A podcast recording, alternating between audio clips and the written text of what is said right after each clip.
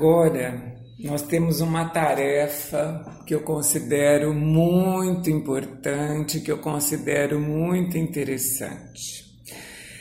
Falar um pouquinho sobre os conjuntos numéricos. A gente já passou por todos eles aqui. Nós já falamos dos números naturais, nós já falamos das operações com números negativos, os inteiros negativos e positivos. Nós já falamos dos decimais, nós já efetuamos divisões, então escrevemos as divisões em forma de fração. E no nosso último episódio nós falamos dos números irracionais que têm como exemplo as raízes não exatas. Eu sei que tudo isso tem muita simbologia, que tudo isso requer uma certa paciência para que a gente possa aprender. Mas eu vou insistir. Eu acho que a gente ainda pode fazer uma analogia desses números com uma situação geográfica na qual a gente vive. Mas antes de chegar nessa comparação, nessa analogia, eu quero falar das palavras. Eu estou falando o seguinte: o que é ser racional ou irracional? O que é real?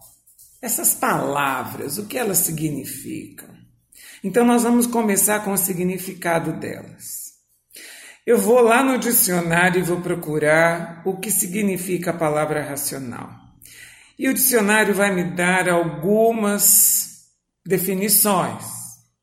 A primeira, relativo à razão.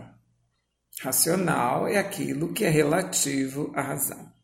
A segunda definição, racional é o que tem origem na razão. E só com essas duas afirmações nós vamos começar o estudo do que seria o um número racional. Se, e isso é muito importante. Por quê?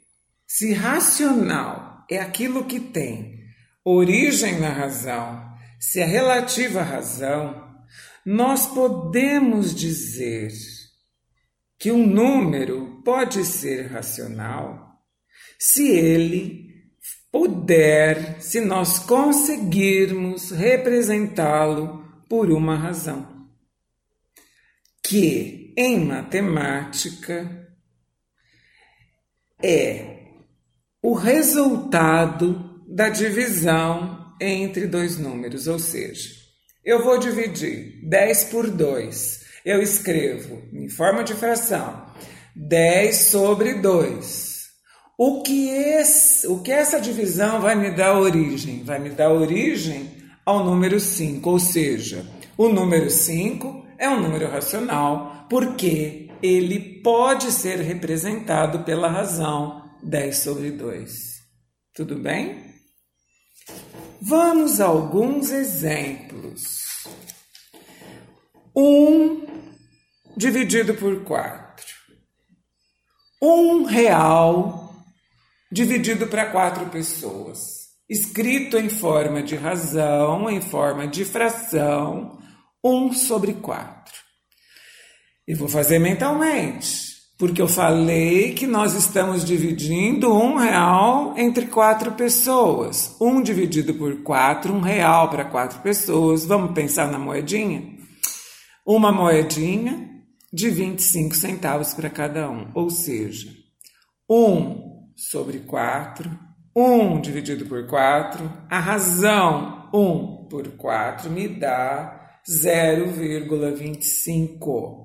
0,25 é um número decimal que teve origem na razão 1 sobre 4.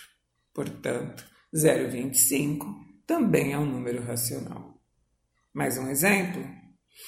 Se eu tiver uma dívida de 80 reais, um número negativo, 80, e eu quero pagar em duas vezes, eu tenho então que fazer a divisão de 80 negativo, por ser uma dívida, por 2. 80 negativo sobre 2 é uma razão cujo resultado é 40 negativo, ou seja, eu vou pagar em duas parcelas, em duas dívidas menores de 40. Então, 80 negativo sobre 2 é uma razão e o resultado 40 negativo, portanto, um número racional, porque ele pode ser representado por uma divisão. Mais um exemplo. 20 dividido por 100. 20 sobre 100, eu tenho uma razão, que é até um símbolo que eu já sei, que eu já conheço, porque qualquer denominador 100 me leva a porcentagem. Então, isso é. Dividir por 100 é voltar duas casas decimais com a vírgula. Eu tenho, portanto, 0,20 ou simplesmente 0,2, 20 sobre 100, 20%, 0,20, 0,2. 0,2, então, um número racional.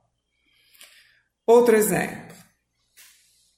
Se a gente começar a dividir um real por três pessoas, entre três pessoas, a gente vai pensar em 30 centavos. Não, mas 30 centavos vezes 3 vai dar 90 centavos. Então vamos aumentar o número de casas decimais e eu vou percebendo que essa divisão de 1 por 3 é uma divisão entre dois números que vai me dar um decimal que representa que uma dízima periódica, nós já falamos sobre isso. Se você colocar na calculadora 1 dividido por 3, vai dar 0,333333. Vamos preencher todas as casas disponíveis da calculadora com o número 3. Ou seja,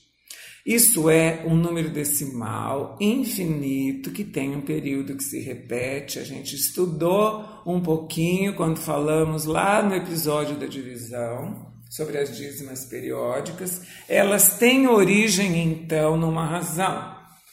Nesse caso, a razão de 1 sobre 3 na fração 1 sobre 3.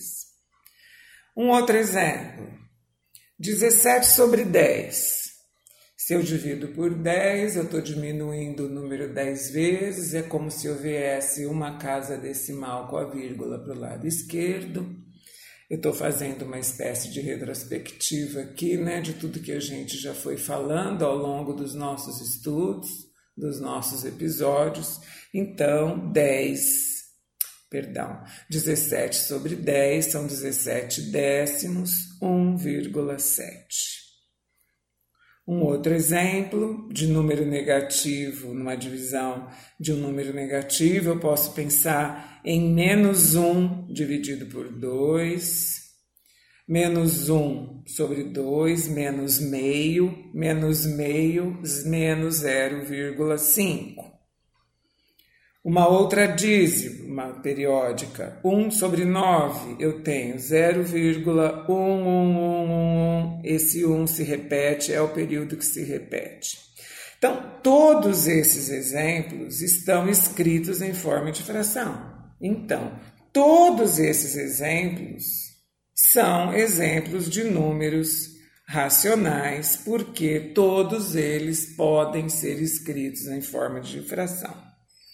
Eu poderia ler tudo isso novamente para você e dizer: quando dividimos 10 por 2, nós encontramos a razão entre 10 e 2 e o número 5 é um número natural. Então, o um número natural faz parte deste conjunto dos racionais, porque ele pode ser escrito em forma de razão, em forma de divisão.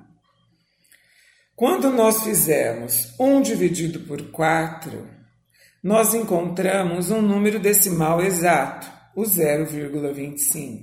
Então, é um número decimal que faz parte do mesmo conjunto dos racionais. Por quê? Porque ele pode ser escrito como uma divisão, ou seja, em forma de razão.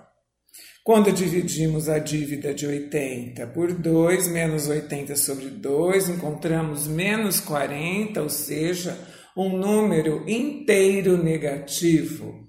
Então, os números inteiros também podem ser representados por uma razão. As dízimas periódicas, no caso dos exemplos de um terço, de um nono, todos são números que tiveram a sua origem numa divisão, numa razão que escrevemos todos em forma de fração, correto? Então, todas as divisões foram efetuadas com sucesso, encontramos a razão entre os números. Esses números são, portanto, racionais, porque tiveram origem na razão. E a palavra irracional? O que, que significa a palavra irracional? Vamos no dicionário e nós vamos verificar que ela representa o contrário de racional, a negação de racional. O prefixo i, como moral e imoral, esse prefixo i na, na nossa gramática, ele nega a informação, ou seja, irracional é aquilo que não é racional. E se não é racional, vejamos, um número irracional não tem origem na razão, ou seja, não pode ser escrito na forma de divisão de inteiros. E nós demos alguns exemplos de números irracionais Agora, quando a gente acabou de estudar no capítulo, no episódio 12, as raízes não exatas. Então, se você tem uma raiz de 2, uma raiz de 3, uma raiz de 5, ou seja, aquelas raízes quadradas, cujos números não são quadrados perfeitos, todos esses são números irracionais. Por quê? Você vai lá na calculadora Busca a raiz quadrada de 2, como nós fizemos. Nós buscamos a raiz quadrada de 20, a raiz quadrada de 50, a raiz quadrada de 110. Todos esses exemplos não são quadrados perfeitos. Então, nós temos aqui números decimais, porém, infinitas casas decimais que não se repetem, que não têm a característica das dízimas. São números que têm infinitas casas decimais, elas não terminam e não têm um período que se repete. Um outro exemplo muito conhecido de número irracional é o pi. Você já ouviu falar na letra grega pi? Nós vamos estudar o pi quando nós vamos formos falar sobre o comprimento e a área, comprimento da circunferência, a área do círculo, tudo bem? Então é uma letra grega e todos esses números são decimais, porém, repetindo, com infinitas casas decimais que não apresentam períodos que se repetem, como é o caso das dízimas periódicas. Tá certo? Então tá bom. Eu vou apresentar duas situações com o objetivo de demonstrar como esses conjuntos se relacionam. Vamos pensar num jogo de caixinhas de madeira chamados de cubos de encaixe. E vamos usar três dessas caixas. Elas se encaixam perfeitamente porque possuem a mesma forma. E da menor para maior, vamos chamá-las de N maiúsculo, Z maiúsculo e Q maiúsculo. Assim, todos os números que pertencem à caixa N que será a caixa menor, podem ser acondicionados, podem ser guardados dentro da caixa N.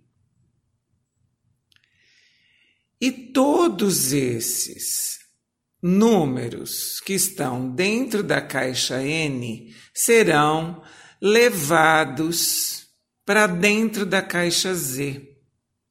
Ou seja, a caixa Z vai receber a caixa N e na caixa Z estão acondicionados os números inteiros. Então a caixa Z vai ficar com os naturais da caixa N e os opostos da caixa N, os negativos inteiros. Ok? Até aqui? E agora? Juntos, esses dois conjuntos, essas duas caixinhas, a N dentro da Z, esse conjuntinho será inserido dentro da caixa maior da caixa Q, onde se encontram já os números decimais finitos, as frações e as dízimas periódicas. Eles têm uma relação bem próxima. A caixa Q, a maior, guarda todos dentro dela, ou seja, a caixa Q guarda as frações, os decimais finitos, as dízimas periódicas, os números inteiros e, por sua vez, os naturais. Tudo bem? Quanto ao conjunto dos números irracionais, aqueles que a gente já sabe, que são. É, demos o exemplo do pi, daqueles de decimais infinitos, com características bem próprias, que não se repetem, que não têm fim, correto? Então, este ficaria numa outra caixinha, e essa caixinha deve ter um outro formato, de tal forma que não há possibilidade de estar junto com os outros. E nós vamos chamar essa caixinha esquisita, essa caixinha que não cabe aqui, de I, I maiúsculo, I dos irracionais. Ficamos então com dois conjuntos, com duas caixas, a caixa I e a caixa Q. Caixa Q, tá todo mundo ali, não é verdade? Esses dois conjuntos, essas duas caixinhas separadas, elas podem ser guardadas em um espaço maior, em um ambiente chamado R maiúsculo. Nesse espaço elas se acomodam, mas não se misturam. É o espaço que contém os números reais. O conjunto que abriga, então, os racionais e os irracionais, cada um em seu próprio ambiente. E assim, mais uma situação agora para que possamos compreender como esses conjuntos se relacionam.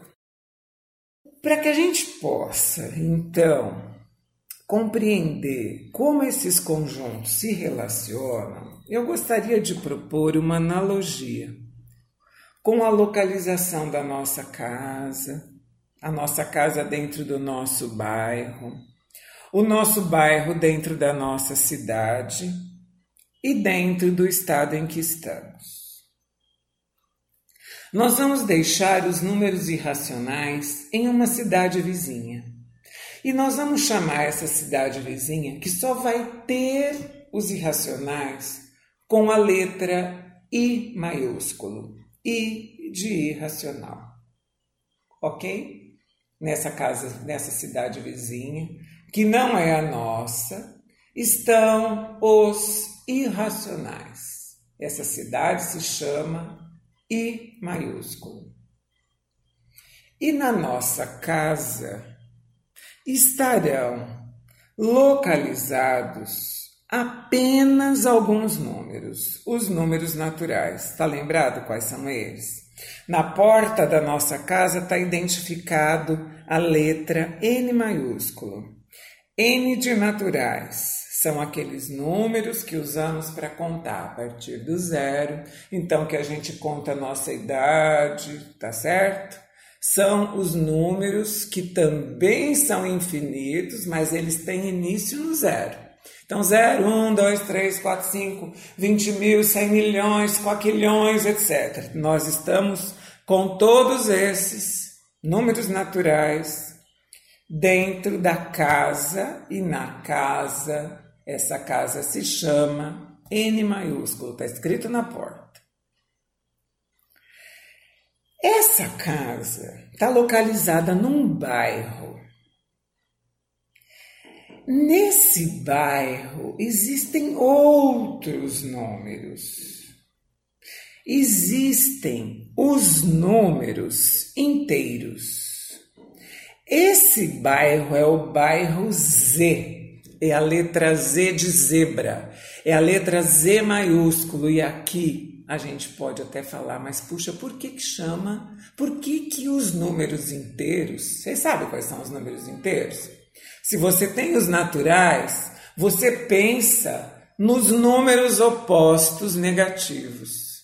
Então, os números inteiros são todos esses. São os naturais junto com os seus opostos negativos.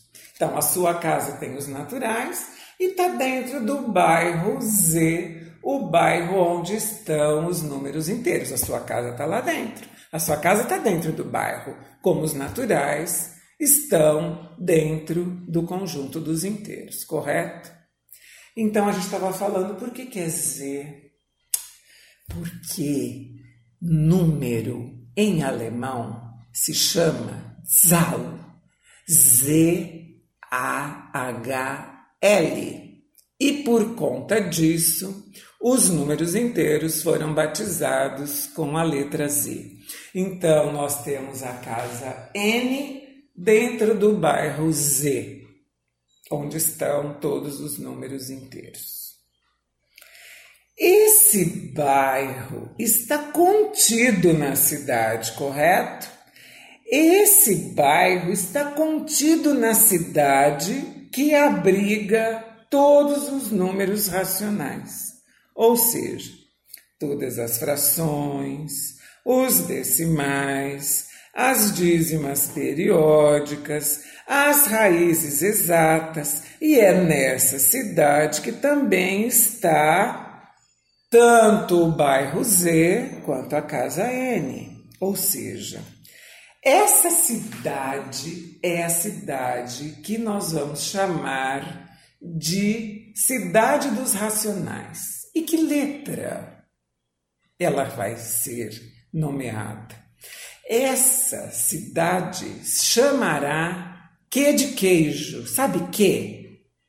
E por que que? Porque a gente sabe que os racionais têm origem numa divisão. E eu vou te perguntar agora: você se lembra de como se chama o resultado da divisão? O resultado da divisão se chama quociente. Q-U-O-C-I-E-N-T-E.